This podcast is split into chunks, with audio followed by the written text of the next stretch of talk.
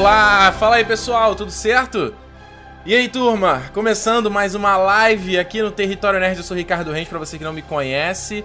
Gente, fazer live é sempre um estresse, vocês não têm noção, dá pau em tudo no computador, aí dá pau no, no YouTube, dá pau no Facebook, dá pau em todo lugar quando não dá. Se você tá usando um computador normal, tá perfeito. Aí você vai usar, dá pau em tudo, isso é um saco. Mas enfim, estamos começando aqui um pouco pequeno atraso é, de 10 minutinhos aí pra gente falar então sobre animais fantásticos e onde habitam como eu falei na, na, última live sobre o Doutor Estranho, a gente tá aqui então temporariamente fazendo lives no canal até tudo se normalizar. Eu acredito que já no mês que vem já tudo se normalize. E então eu quero agradecer todo mundo tá aqui, ó. A Karen, o Raul, o Arthur, o Bear Animation, o Leonardo Duarte, Iago Silva, a, Cris, a Cristiane Maltes, a, a Kyla Souza, Renato Rodrigues, o Reinaldo, Antônio. E aí, gente, tudo bom com vocês? Como é que vocês estão? Estão me vendo bem? Estão conseguindo me ouvir bem? Na última live teve um é, teve uma, uma desincronização das coisas, eu não sei exatamente o que aconteceu. Então, é, vamos ver se agora. Eu não queria fazer pelo método que eu faço sempre, porque desincronizou, então. Mas não teve jeito. Esse é o único jeito que funcionou, porque o outro jeito que eu tentei não deu certo. Enfim, uh, depois fica disponível o áudio dessa live lá no territorionerd.com.br barra podcast. Não esquece, tá bom?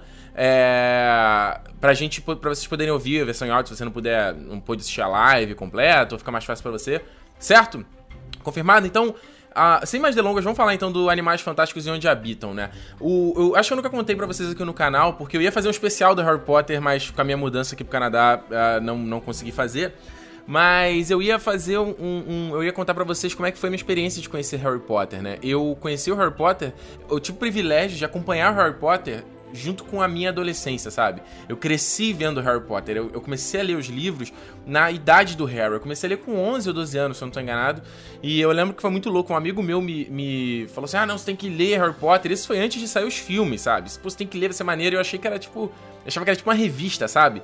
E aí, quando ele me deu a pataca do livro, né? Aí tu fica, putz, olha o tamanho desse negócio. Ele me deu os três, assim, que já tinham saído aqui no Brasil. Aí eu fiquei assim, cacete e tal. E aí fui lendo um de cada vez e me apaixonei justamente porque eu tava na idade do Harry, então aquele mundo mágico ah, era como se eu tivesse lá também, e foi muito, muito foda. Eu fui saber que ia ter, ia ter filme quando eu tava na sessão do filme Como Cães e Gatos, quem lembra desse filme aí, é muito bobinho, e eu lembro até hoje, eu tava com meu irmão, e aí tem um, tem o logo da Warner, aparece a Ed voando, e aí aparecia a câmera vem descendo, aparecia o sagu, a salão principal de Hogwarts ali com as velas flutuando.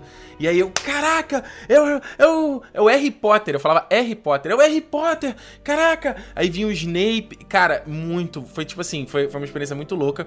Uh, e eu sempre tive aquela coisa de, pô, pessoa que lê o livro e ficar, ah, pô, ah, o filme tá mudando, tá quebrando tudo, mas mesmo assim eu aprecio bastante Todos os filmes do Harry Potter, tem uns que eu gosto mais, outros menos. Eu gosto muito do Prisioneiro de Azkaban, acho um excelente filme. Uh, o Deathly Hallows, né, o Relíquias da Morte, parte 1 e parte 2, uh, ah, foram, foram muito, muito bons, assim, também encerraram bem a, a, série.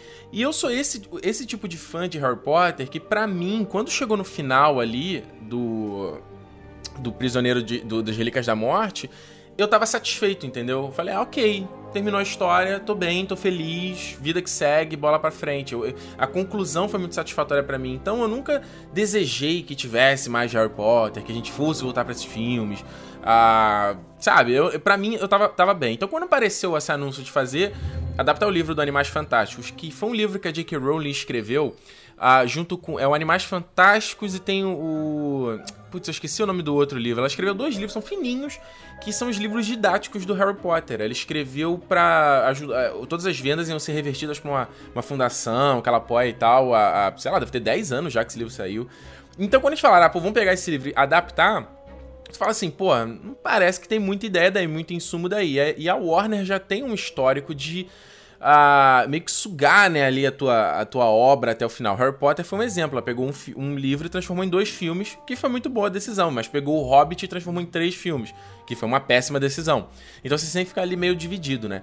E o que eu quero dizer é o seguinte, cara, uma das, das melhores qualidades de Animais Fantásticos e Onde Habitam é que ele é um filme independente de Harry Potter. Eu acho essa, essa é a maior qualidade dele. Hoje em dia a gente vai ver sequências, reboots. É... Ah, olha aqui, ó, alguém, alguém falou aqui. O Iago falou nos comentários que outro livro foi sobre quadribol. Quadribol através dos tempos, não foi? Exato, quadribol então e o Animais Fantásticos. Boa, boa, boa, boa Iago.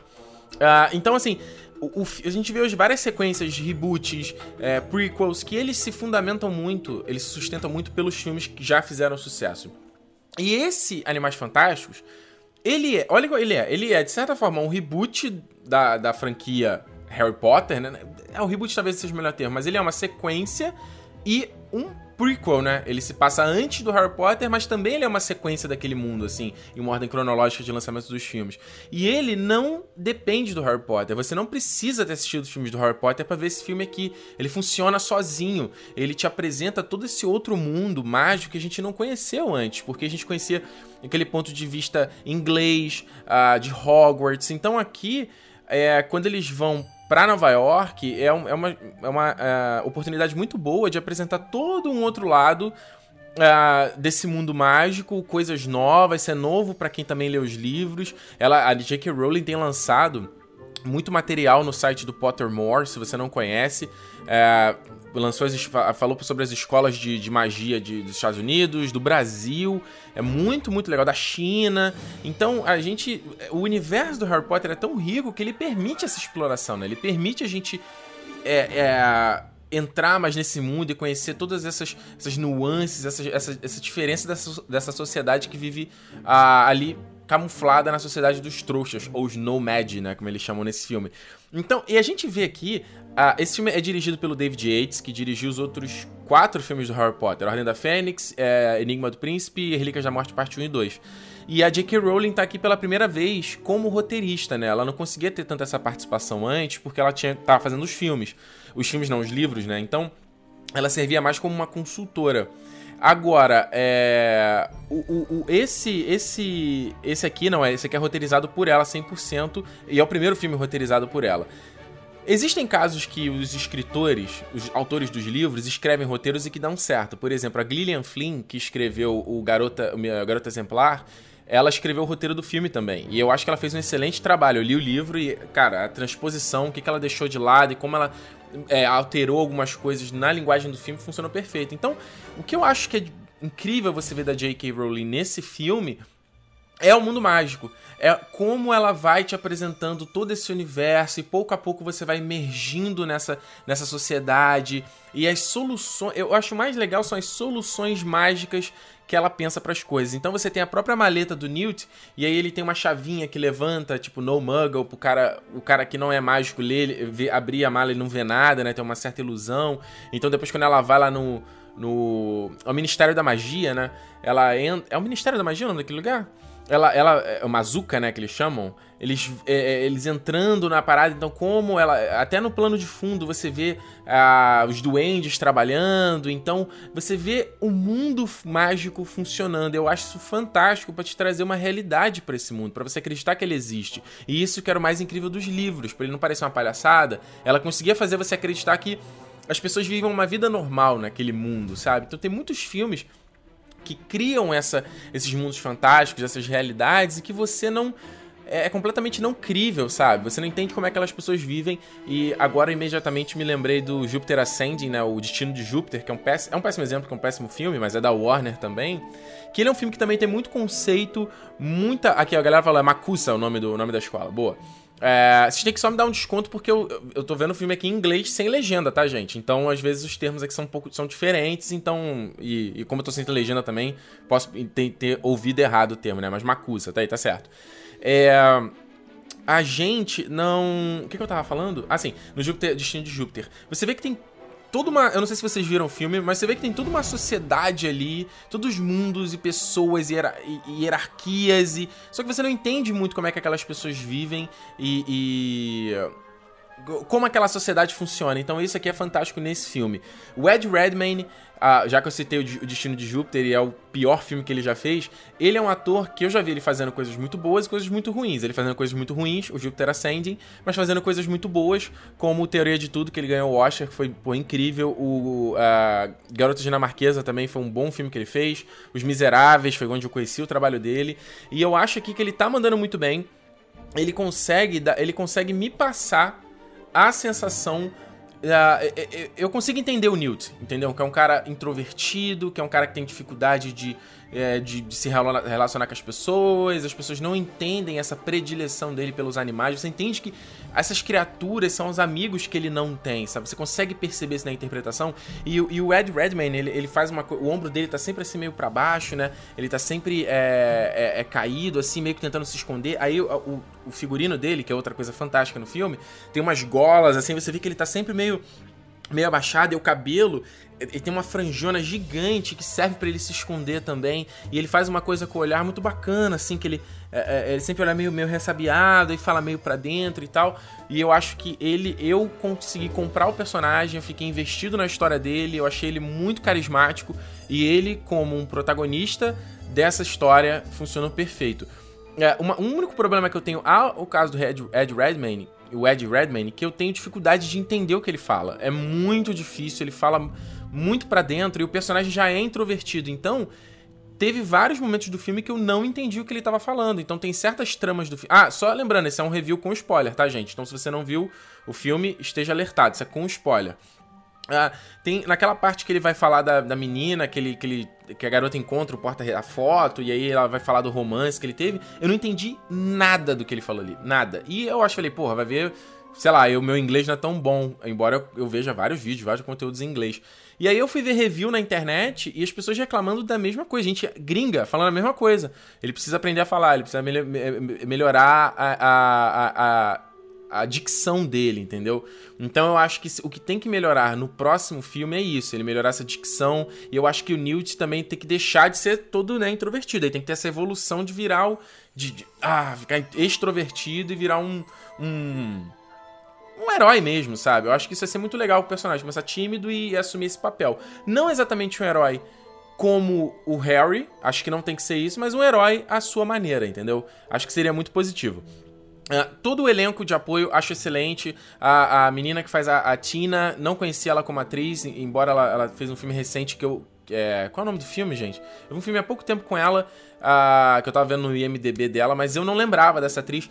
Cara, carismática, fofinha, é você, eu não senti que o filme criou uma relação de, de amor entre eles, sabe? Eu senti uma, uma, que se criou uma relação de amizade e de respeito. E isso eu fiquei muito feliz. Eu não gosto é, como toda, todos os filmes eles vão migrar, é, eles migram para essa coisa do romance, tem o um beijo no final. E eu gosto que o filme não cai nessa armadilha. Ele, ele, eles terminam com a coisa que me, me pareceu muito amizade. Pode virar um relacionamento depois, uma, um amor e tal, um homem e mulher, mas para mim pareceu uma amizade tão excelente. Uh, e todo o resto do elenco, o próprio cara lá que faz o livro cômico gordinho, ele, ele faz o, o, personagem dele, o Kowalski, né? Ele faz a, o papel nosso, né? De, de, do espectador. Ele é o orelha do filme. Então, é, ele, ele é o cara que tá ali pro, pro, pros personagens explicarem as coisas para ele e automaticamente explicar pra gente quanto público.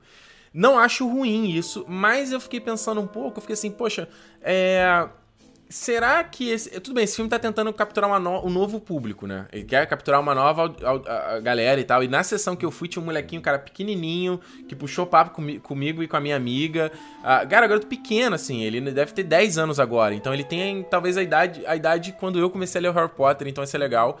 Uh, mas por outro lado eu penso, pô, e aí quem vem do Harry Potter tem que ter essa orelha para ter que estar tá sendo explicado tudo de novo. Então fiquei um pouco meio nem, nem pra lá nem pra cá. O 3D para algumas pessoas pode irritar muito.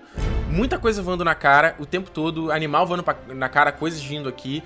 Não me incomodou, teve horas que deu um desconforto só assim de você desviar, né? Ou dar aquela piscada, mas eu acho que para um filme como esse acho que cabe, funciona.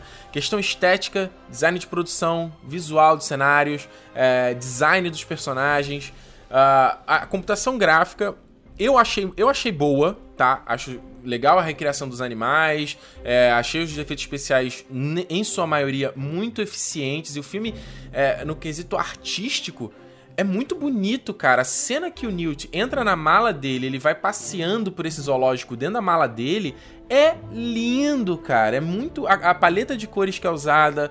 A, a, trilha sonora é muito, muito foda, assim. É, e é bom como ele. Tu vê como ele não usa o Harry Potter como muleta. O tema da Ed Viges toca, tipo, dois segundos em dois momentos do filme, mas é tipo assim. É, é cara, é um pentelinho que toca ali. Que quem você é fã, que, quem é fã vai dar aquela saltada na cadeira. E isso aconteceu comigo, assim, me deu aquela arrepiada, eu falei, caraca, olha aí, sabe? Já me. Eu fui. Cara, veio lá o filme, jogou um gancho assim, vem, filha da mãe, eu tipo. e fiquei uh, já animado e entrei no clima do filme. Então, uh, eu acho isso. Esse, se eu, se eu não tô, se eu tô lembrando disso, acho que esses são os pontos positivos do filme. Uh, eu acho que a, a, a temática que a J.K. Rowling colocou aqui é muito boa, a temática do preconceito, do ódio. Eu acho que. O filme se passa 70 anos antes do Harry Potter. E esse é um subtexto dos filmes, do, dos livros do Harry Potter que eu gosto muito. Que é essa coisa de da sociedade secreta e que a gente não pode se revelar porque senão a gente vai ser perseguido, os humanos vão criar um ódio pra cima da gente. E eu acho essa temática muito, muito interessante. E o que eu acho mais bacana é a ameaça do filme lá, o Obscuros.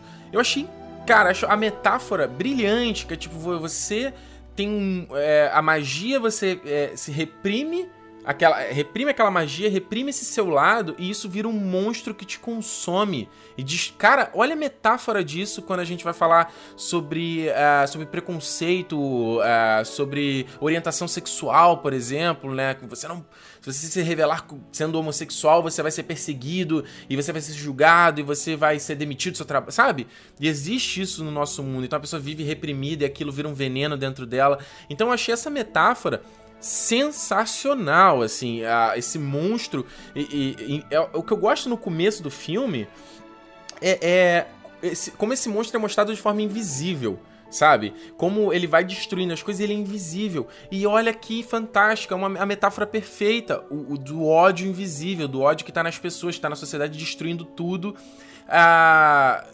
e que você não consegue ver isso é, é, é, é, demais, assim, eu acho que é essa metáfora, essa da, da, perseguição e a gente tá escondido ou não, eu acho, acho, acho que foi um, um grande acerto da escolha do tema, e mais ainda, para quem não, não tá ligado, né, tem um grande rumor de que o Obscuros é, pode ter sido a causa da morte da, da, da, irmã do Dumbledore, né? No livro do Harry Potter, eles contam que o Grindelwald, que era esse vilão, e o Dumbledore tinham uma relação, e aí o, a morte dela que causou a ruptura da relação entre eles. E, e, e, e então ia, ser interessante se essa essa ela essa garota fosse reprimida, ela, o, o Obscuros criou, é, matou a irmã do Dumbledore. O Dumbledore, numa coisa meio professor Xavier, tipo, tipo entendendo que isso foi parte, é, é, que foi uma consequência que aconteceu, não sabe? É uma fatalidade. E isso tornar no Grindelwald ele virar o magneto, virar o ódio, entendeu? E tipo, cara, como assim? Que porra é essa aqui? Eu acho até legal uma fala que tem no final do filme quando o, o, o Percival, né? Ele fala. Que lei é essa de.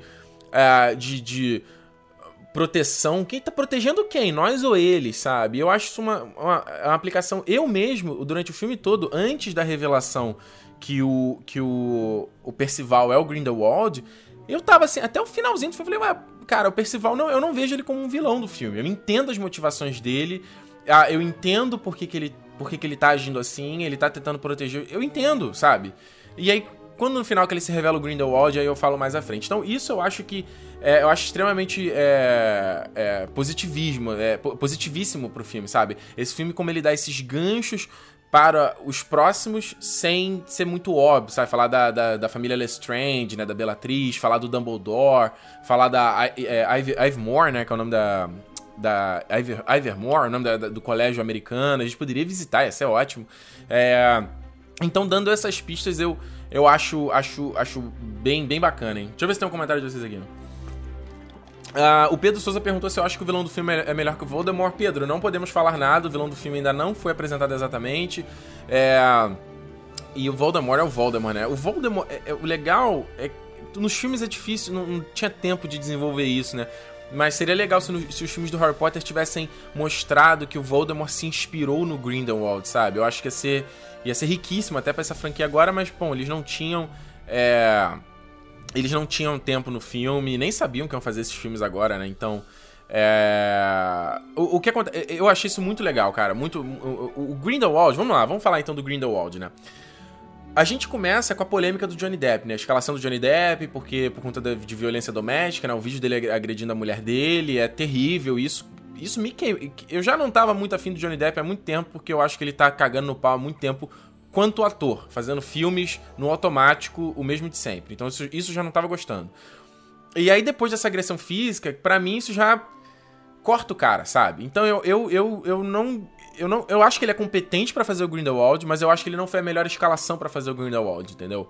É acho que deveria ter sido um outro ator. É, o Johnny Depp é um cara que hoje ele precisa estar com, com indumentárias na cara para ele conseguir interpretar. Então você vê que o o Grindelwald, ele tá com um, tem um olho, ele usa uma lente de contato ali que tá um olho, sabe? Cara, você não faz, não interpreta de cara limpa. Cara limpa, mano. Pra quê? Pra quê essa, essa palhaçada toda? É, e você vê que o filme, eu, eu pelo menos de cara consegui matar. Eu não matei que o Percival era o, o Grindelwald, mas eu matei que eles tinham uma relação. Por quê? Olha, olha que louco. A primeira cena do filme é o Grindelwald matando lá os, os, os aurores, né? A cena corta, mostra uns jornais com as notícias e tal, e aí começa o filme. A maneira como mostra o Grindelwald é assim: ele tá centralizado no quadro, e aí você vê a câmera, né, acompanhando ele aqui. E aí, quando corta pro Percival, ele mostra da mesma forma. A câmera aqui do lado, ele centralizado no quadro. E o corte de cabelo deles é até parecido, né? É aquele é esse é o corte do hipster, né? Raspadinho do lado, compridinho em cima, corte pedioto. E é, é, então você já vê que eles teriam alguma relação. E aí, no final, aquela solução de revelar que ele era, era o Percival, me pareceu muito Scooby-Doo, sabe? O efeito especial nem é tão bom, né? Dele, tipo, ele se transformando do Colin Farrell pro Johnny Depp, é até meio, meio esquisito. Uh, e, e aí, aí, ele aparece lá e ele fala: ah, você acha que vai conseguir me prender, né? Hahaha, não sei o quê. Uh, então, assim, a gente fica na dúvida se o Percival, ele, ele, o, o Grindelwald matou o, o, verdadeiro Percival, se o verdadeiro Percival tá em algum lugar, se ele volta no próximo filme. Eu seria, acho que seria ótimo se o Colin Farrell voltasse no próximo filme, como o Percival, é, sei lá, recuperado, eles encontram, sei lá, entendeu?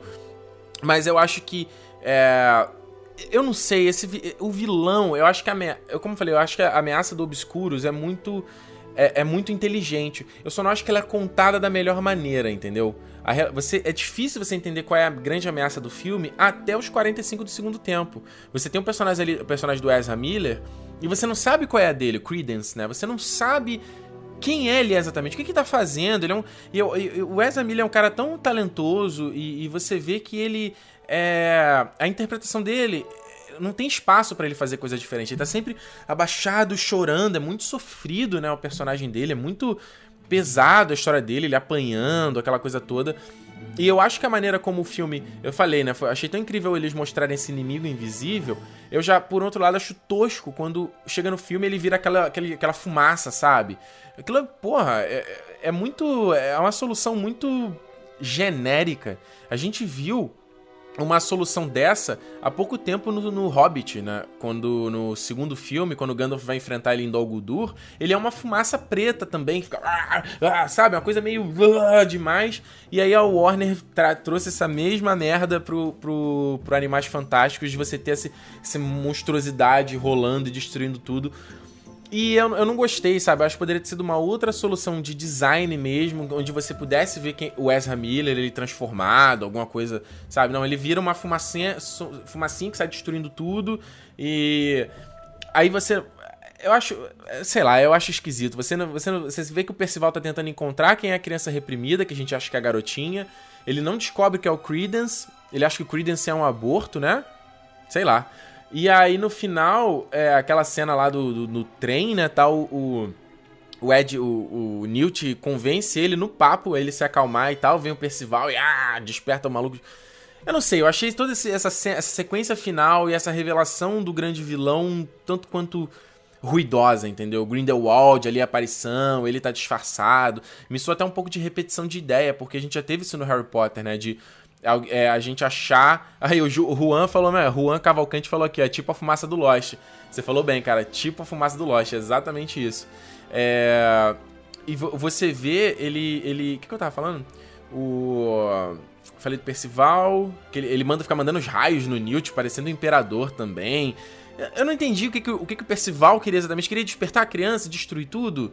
Ah, e aí o, o, o, Credence desaparece na fumaça, tanto que até eu, eu, vi uma entrevista aí do David Heyman, que é o produtor do filme, falando que é, eles cortaram uma cena onde você via, via o Credence fugindo, então você dá pra ver que ele não morreu, né? Pelo menos aí ele ficou bem super no ar. E eu acho que é meio isso, entendeu? Essa, essa questão ali do, do, do desse vilão, de como o Grindelwald foi apresentado e a, a coisa dele se revelar, essa coisa meio Scooby-Doo. Eu não sei, eu não, eu não gostei muito, sabe? Acho a ideia muito boa da repressão, de você ter um grupo de crianças ali que são cuidados pra mulher e ela tem, ó, bruxos vivem eh, dentro de nós e usar essas crianças como panfleto, né, para passar a mensagem, meio como os passarinhos lá do, do Varys no Game of Thrones. Mas eu acho que foi uma oportunidade desperdiçada pro Ezra Miller, mostrar o Ezra Miller como um vilão interessante e tal. E também é, o Perci essa coisa do Percival do Grindelwald eu não, não. Acho que fica difícil você entender até o final do filme qual é exatamente a, a, ameaça também. Olha só, só avisar que mais uma vez o pessoal tá comentando nos comentários. Este review é com spoilers. Não. Ah, a pessoa tá falando, para dar spoiler. Esse review é com spoiler, não é sem spoiler. Você não viu o filme, para aqui, vai ver o filme depois você vê, vê esse vídeo, tá? Não, porque eu, eu, se eu comentar sem spoiler, eu não consigo tanto é, entrar dentro dos assuntos que eu quero, sabe? Então eu prefiro falar com spoiler. É, olha aqui, o, o, o Valvi, acho que é assim que se fala, falou: ó, muito legal o Grindelwald aparecendo ali no final, foi épico. Ah, vocês gostaram, então é, deixa eu ver aqui se tem mais alguém aqui falando. Deixa eu ver. O Lucas Gabriel falou: tem como se transformar em outra pessoa sem ser com a poção polissuco? Lucas, boa, boa, bem lembrado, né? Você, a gente tem que lembrar que tem. Eu acredito que. No Harry Potter, acho que eles mostram mais magias, que o cara pode usar um encantamento para disfarçar a aparência, né? A poção polissuco é o que eles sempre mostram no, nos filmes, né? Tanto no segundo quanto no 7.1 é a poção política para se transformar no outro. Eu acho que faltou explicar realmente onde tá o onde está o Percival original, de repente. Se ele se o Percival nunca existiu ou se ele realmente deu cabo do, do do cara original. E é como eu falei, é uma repetição de ideia. No primeiro livro a gente já teve o Quirrell, que a gente achava que era bonzinho, aí a gente descobria que ele tinha uma outra personalidade, né? O Voldemort estava dentro dele. Depois, no, no, quarto livro, a gente descobre o, o Bartol Crouch Jr. É, era, uh, tava usando a forma lá do Olho Tonto Muri, e o, e o Olho Tonto tava preso lá na mala. Então, é, eu não sei, me pareceu um pouco de repetição de ideia nesse aspecto. E, cara, e, falando mais uma vez da caracterização, da caracterização do Johnny Depp, né? Ainda botaram aquele bigodinho dele aqui assim, lourinho, né? Aqui, que ele parecia o Dig Vigarista, né? Só faltava ele chegar ali, você não vai me pegar, e o Muttley do lado. Sei lá, né? Então, Johnny Depp, Grindelwald, tá meio, tá meio igual o Jared Leto com Coringa, sabe? Tu vê assim, tu fala, ah, vi pouco, não sei se, se eu consigo opinar, alguma coisa assim. Então, é... Então tá de boa. O pessoal tá perguntando aqui se sobre os caras fazendo magia sem varinha. Isso já mostrou no. no, no... É verdade, né? O Percival ele usa com a mão, né? Ele faz para mover algumas coisas. Eu acho que o Dumbledore usa, né? Sem varinha, não? No, no, nos filmes? Lembra aí, lembra aí, comenta aí no, no, no. Põe nos comentários quem lembra. Acho que o Dumbledore chega a usar sem varinha alguma vez. Acho que ele até no livro fala isso, que essa, a, a varinha é um, é um totem que ele precisa para todos os bruxos, mas bruxos tão poderosos não precisam da varinha. O que seria legal, sabe? É uma ideia muito legal. É... Deixa eu ver aqui. Ah, sim, olha só. Uma outra coisa que eu queria comentar com vocês, que eu também não curti muito no, no, filme. Eu acho que. Que o filme ele, ele, ele, tem um problema de tom, entendeu? Eu acho que o filme ele tem horas que ele é muito engraçado, ele é muito leve, ele é muito divertido. E outras horas ele é muito pesado. E isso eu, acho, eu achei complicado. Acho que o filme não soube balancear isso também. Porque se você pega uma coisa tão foda dos, dos filmes do Harry Potter e dos livros, é a progressão, né? É você ver como o filme começa assim, ele vai aumentando, aumentando, aumentando, aumentando. Então, o primeiro filme, ele é super infantil. Tanto que é o Chris Columbus dirigindo, né? Os dois primeiros. Ele é criança, magia, olha que coisa fantástica, olha que coisa divertida. E aí, quando a gente pega o, o 7.2, caraca, é. Ah, cara, é pesado, é um filme de guerra, mano. O, o, o 7.1 é triste, cara. O Harry, o Harry, várias cenas dele contemplativas, tipo mal, sabe? Tipo, caraca, como assim? Então você vê a evolução, a jornada, né? E até quanto escala também. O primeiro filme, a, a, o grande vilão, tudo que acontece, é uma cena, é, é, é uma sala o Harry e o Quirrell, sabe? Aí o segundo filme é a Câmara Secreta. O terceiro é, um, é, é, o... É aquela casa lá no, em Hogsmeade, né? Que tá lá o Snape, sabe? Snape, o Pedro Pettigrew e o Sirius Black. É uma coisa pequena. E aí que o filme vai aumentando, aumentando a escala. E eu acho isso ruim nesse filme também, essa falta de tom e, essa, e não entender essa escala. Esse filme aqui, essa coisa de, do obscuro sair destruindo Nova York, quebrando prédio. Ah, sabe? Eu acho muito.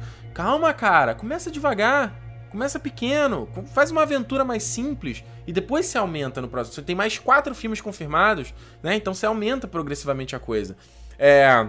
Embora aquela cena final dos aurores reconstruindo Nova York e a própria. A, aquela, aquele pássaro lá jogando o, a, poção lá para fazer o Obliviate na galera, foi muito bonito, sabe? É, nessa parte estética o David Yates manda muito bem.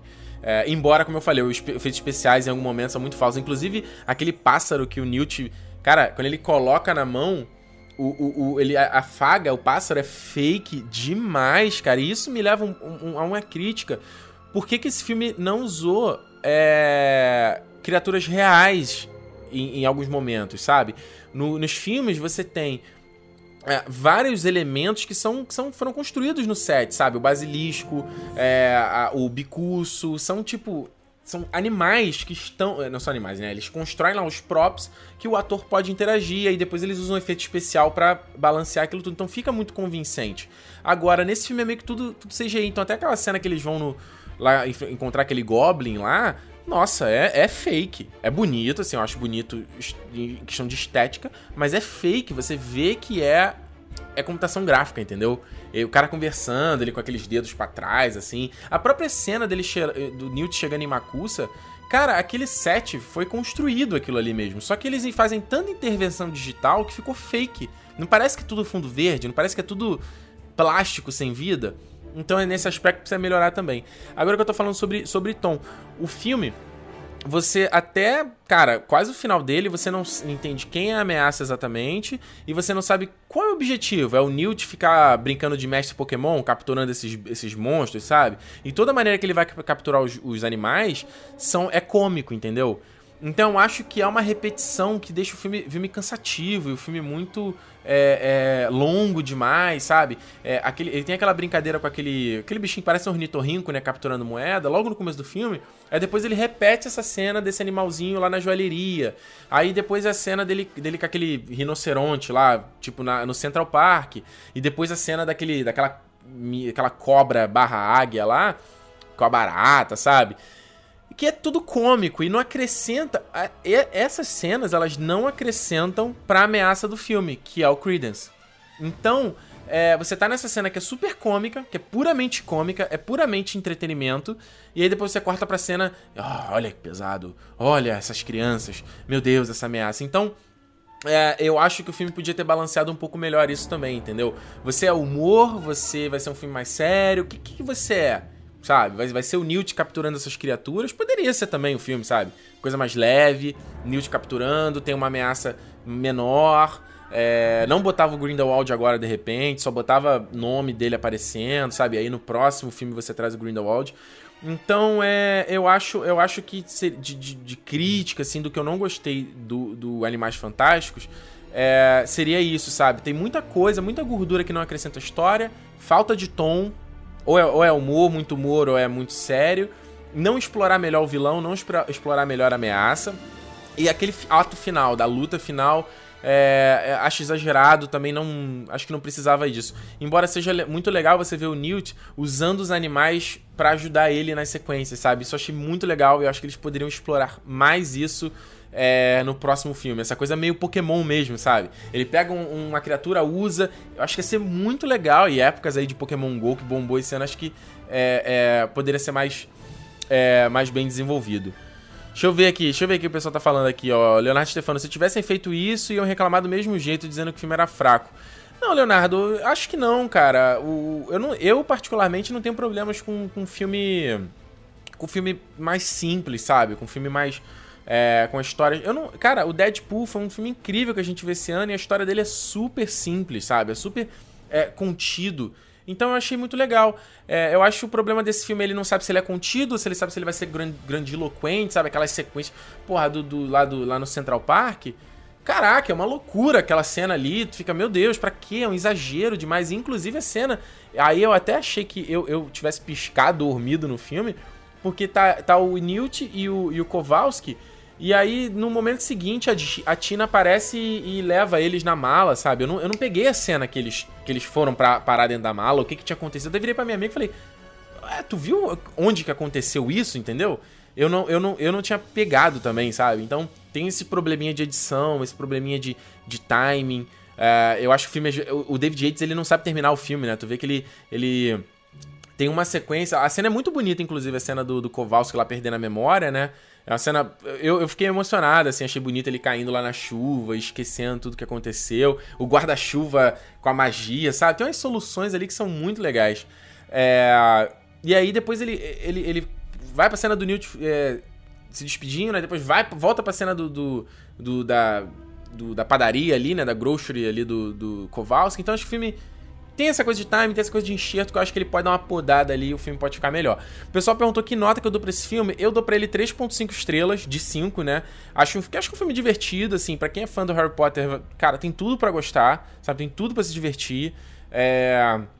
Mas acho que ele pode ser melhor, cara. Poderia ser melhor. É... Poderia. É... é tem, tem, tem como aparar umas arestas ali, mas eu acho que dá. Cara, pro segundo filme tem como fazer isso, isso legal. Eu acho que a Warner não pode cair no, no, no problema do, do Hobbit, sabe?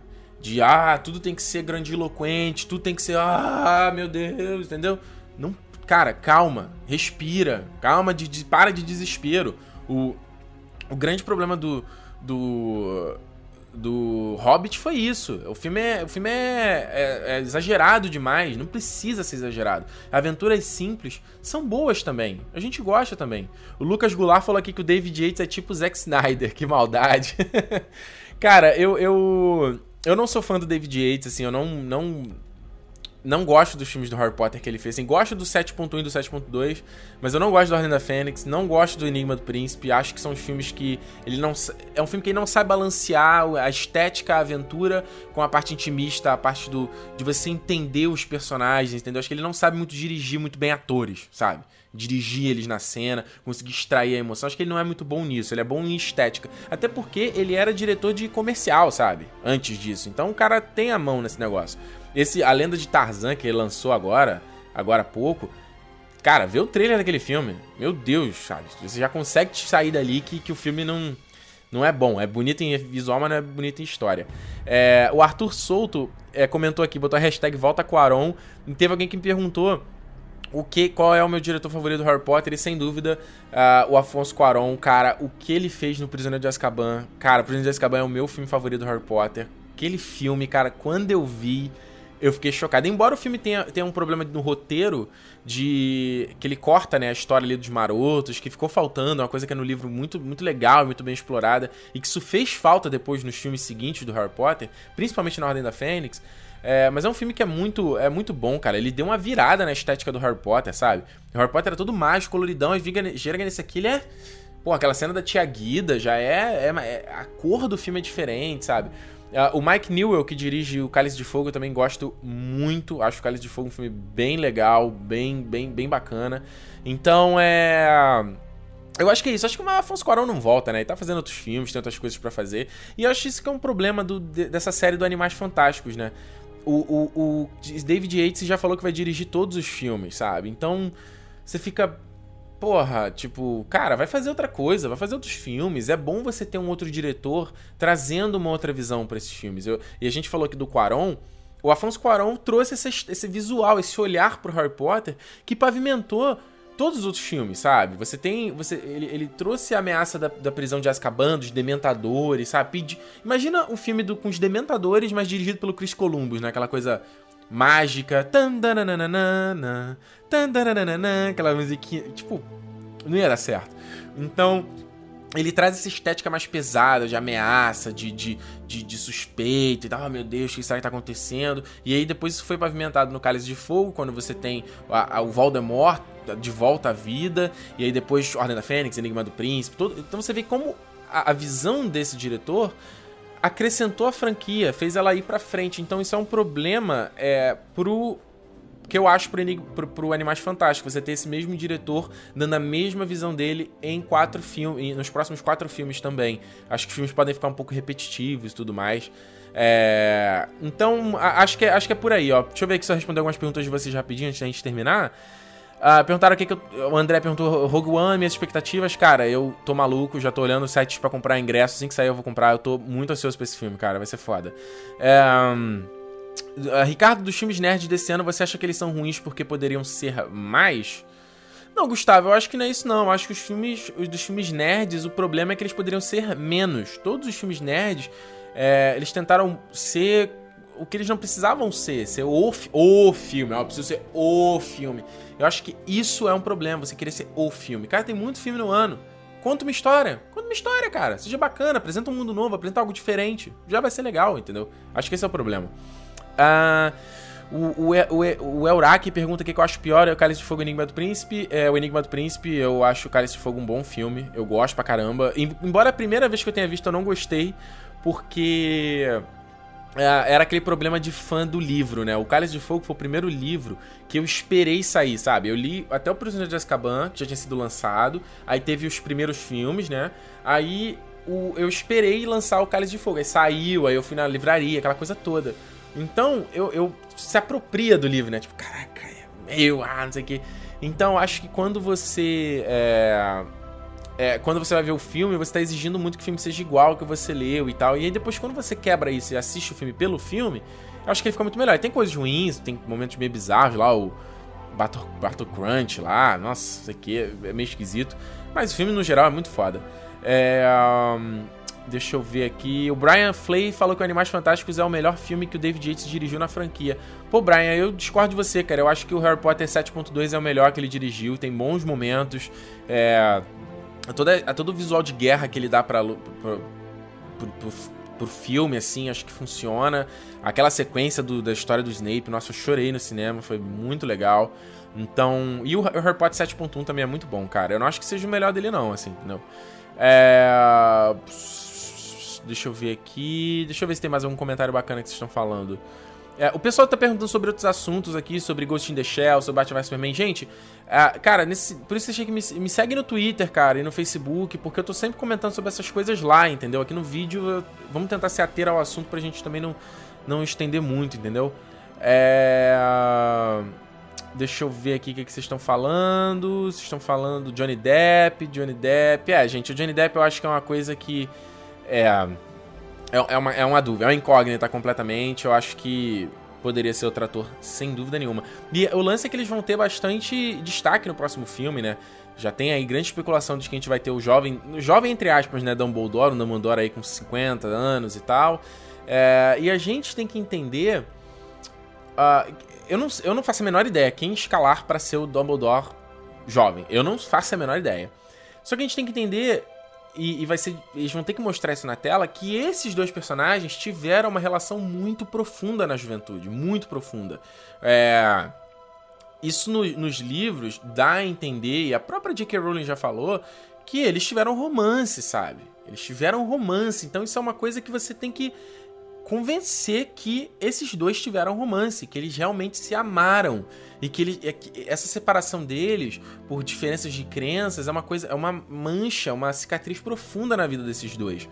Eu acho que esse, a sequência pode ser uma grande oportunidade de, a gente, de mostrar um lado do Dumbledore que a gente não conhece ainda, sabe? Esse lado mais pessoal dele, esse, menos esse lado bruxo barbudão, eu sou bruxo, eu sei de tudo, e uma coisa mais de um, de um cara normal, entende? Ele como um professor de transfiguração, é uma coisa mais mundana, um cara com falhas, um cara com qualidades, entendeu? Menos essa coisa, eu sou eu sou ser de sabedoria, eu sei tudo, entendeu? Que é o que o personagem do Dumbledore acaba sendo. Embora nos livros a gente, conhe... a gente vê um pouco do lado dele do problemático do lado dele. Então acho que isso, isso, seria legal ser abordado. E tem que ser um ator que consiga dar essa profundidade, entendeu? De uma, um cara que tem um pesar de que perdeu uma irmã por uma tragédia, perdeu uma irmã e perdeu o amor da vida dele, sabe? Então, tem que ser um cara que tem essa amargura, tem um brilho no olhar, mas tem essa amargura também. E um cara que tem essa química com o Johnny Depp. Você tem que olhar pro Johnny Depp e pá, bater o olho, entendeu? É, então acho que, que, que é um desafio pros caras, vai ser um grande desafio. E quanto ao Johnny Depp, é aquela coisa, vão rescalar? Não vão fazer, entendeu? Ele já assinou contrato, tem estúdios, vão bola pra frente, assim. É, lembrando que a gente já tinha visto o Grindelwald no, no Harry Potter 7.1, se não tô enganado, né? Foi o 7.1? Foi, né? A gente tinha visto o Grindelwald jovem e tal, que é um cara tudo bonitinho, que lembra até o Johnny Depp na juventude, assim. Então, visualmente até o Grindelwald ok, mas, mais uma vez, tem que ver esse ator que vai casar aí com ele. É... Tem gente perguntando aqui, fazendo perguntas de coisas que eu falei no começo da live. Então, gente, terminou a live aqui, assiste, pega lá o começo, entendeu? É... Deixa eu ver. Olha aqui, o Gabriel falou que o Russell Crowe seria foda. Russell Crowe tá de sacanagem. Russell Crowe pra ser o Dumbledore? Ah, eu não, ah, eu não sei, cara. Eu não, ve, eu não vejo. Eu não... Cara, Russell Crowe. Boa. Boa, boa, boa, boa, boa, boa, boa. Não sei, tô pensando. É... Deixa eu ver aqui, deixa eu ver se tem mais. O Iago falou pra ter o Xambim. Xambim. Uh é difícil, cara. É muito difícil, é muito difícil. E se você precisa da galera do. Do, do, da arte conceitual lá, que ele, ele pega, pega o ator e faz o visual e você já começa a meio que visualizar aquilo. Não sei, Xambim? Xambim, será? Xambim. Tá aí. Tá aí um deles que eu acho legal. É... Deixa eu ver aqui. O Felipe perguntou se eu acho que o Tim Burton seria um diretor pra fazer o filme. Tim Burton? Não, não, não. Tim Burton não. É... O, quem, aqui, o Aker Feld tipo, falou: Eu acho que vai ter recast, a repercussão tá bem negativa. Isso é verdade, cara. Até a repercussão do, do Johnny Depp tá muito negativa por conta da agressão, agressão à mulher dele. É, e também porque as o que as pessoas viram no filme, acho que ninguém. Teve alguém. Algum de vocês viu o filme e falou: Caraca, levei fé nesse Johnny Depp, hein? Relevei fé nesse Green Se alguém levou, eu não levei, sabe? Eu fiquei tipo. Não sei, responde aí, responde aí, enquanto eu revejo as tuas perguntas. É. O, o, Murilo acha que a gente vai morder a língua com o Johnny Depp. Tomara, cara, tomara. O Johnny Depp é um, é, é um ator competente, ele só tá no, no, automático, só isso. O Matheus perguntou se eu vou na CXP. Não, não vou na CXP esse ano. É. Deixa eu ver aqui. Deixa eu ver aqui. o Gabriel falou que a única pessoa que tem química com Johnny Depp é Orlando Bloom. Que maldade, que maldade. uh, o o Miss, eh, Mr. Absoluta Verdade, Miss Absoluta Verdade falou que o Del Toro podia dirigir. Deixa o Del Toro fazer o filme dele, cara. Del Toro fazendo aí Pacific Rim 2. Deixa o Del Toro em outro lugar lá. É... Deixa eu ver o que tem, tem mais aqui. o Bear, Bear Animation falou química com Johnny Depp, só Helena Bonham Carter. Isso é verdade, isso é verdade. Olha aqui, ó. O Leonardo falou que levou fé no Johnny Depp. Viu, Johnny Depp achou bom. É, concordo. Deixa eu ver quem mais falou. Josh Brolin como Dumbledore? Não, Josh Brolin é muito carre... É, Josh Brolin, não. Josh Brolin. Ah, vocês estão me deixando confusos. Não sei, não sei se Johnny, uh, o Josh Brolin. A Cris Maltesa que falou, Johnny Depp não desencarna do Jack Sparrow, sem dúvida. Ele entrou no automático. Ano que vem tem Piratas do Caribe 5, né? Ele tá total no automático. Total, total, total. Uh, se bem que o último filme que ele fez aí, o Black Mass, o pessoal falou que ele tá bem, cara. Que ele faz lá o. Um, um criminoso aí, que ele tá cheio de. Ele tá, ele tá careca e tá de olho azul no filme. O pessoal falou que ele tá bem, cara. É. O, Jar, o Jardson falou que esse visual da barba, essa barba, a barba e esse cabelinho tira, tira tudo. Não, ah, você tá falando do meu visual? Ah, vai cagar no mato. Você tá falando do Johnny Depp. Vai cagar no mato. É... O, o, Gustavo falou: Eu não consigo ver o Johnny como um ator para um clima dark. Ele não me passa isso. É verdade, é verdade, é verdade, é verdade, é verdade, é verdade. Tem, tem, tem razão, tem razão. Acho que James McAvoy para ser o Dumbledore. Não, James McAvoy é muito novo para ser o Dumbledore. O McAvoy tá com 30 e pouco. Tem que ser o. Tem que ser alguém com, na faixa dos 50 anos, entendeu? Por aí, mais ou menos. O... É, então tá meio dividido, né? Tá meio dividido. Ó, o Ian Conde pergunta: Johnny Depp decepcionou, decepcionou mais que o Jared Leto? Ian, eu acho que não, porque a expectativa em cima do Jared Leto como Coringa era muito maior. É... Johnny Depp eu já não, já não achava que ia ser. Eu nem imaginava que a gente ia ver tanto que a gente ia ver, entendeu? Enfim. Certo, pessoal? Então a gente fechou aqui o, o, o, Fechando aqui mais uma live, então, sobre animais fantásticos e onde habitam. Muito obrigado por vocês terem participado, foi ótimo. A gente, vamos ver se semana que vem a gente faz mais uma live é, sobre algum outro assunto. Se vocês tiverem alguma ideia, deixa nos comentários ou me manda lá no, no, no, né, no Twitter e tal. Mais uma vez, me segue aí, Twitter, Facebook, Instagram, Território Nerd em todas elas. Eu tô sempre comentando esses assuntos por lá. Tô comentando Westworld, tô comentando. É... Ah, cara, qualquer notícia nerd que sai aí, eu tô batendo papo por lá. E também tem o canal 42.tv, que é o meu podcast uh, de séries que eu faço com meus camaradas, Jurandir e o Bruno. A gente tá toda semana falando sobre séries lá. É, Mr. Robot, Black Mirror, é, Narcos, Luke Cage, tudo isso a gente tá conversando lá toda semana, então entra lá pra acompanhar também. Ok, gente? Valeu, muito obrigado por vocês terem participado e a gente se vê numa próxima TN Live. Tchau!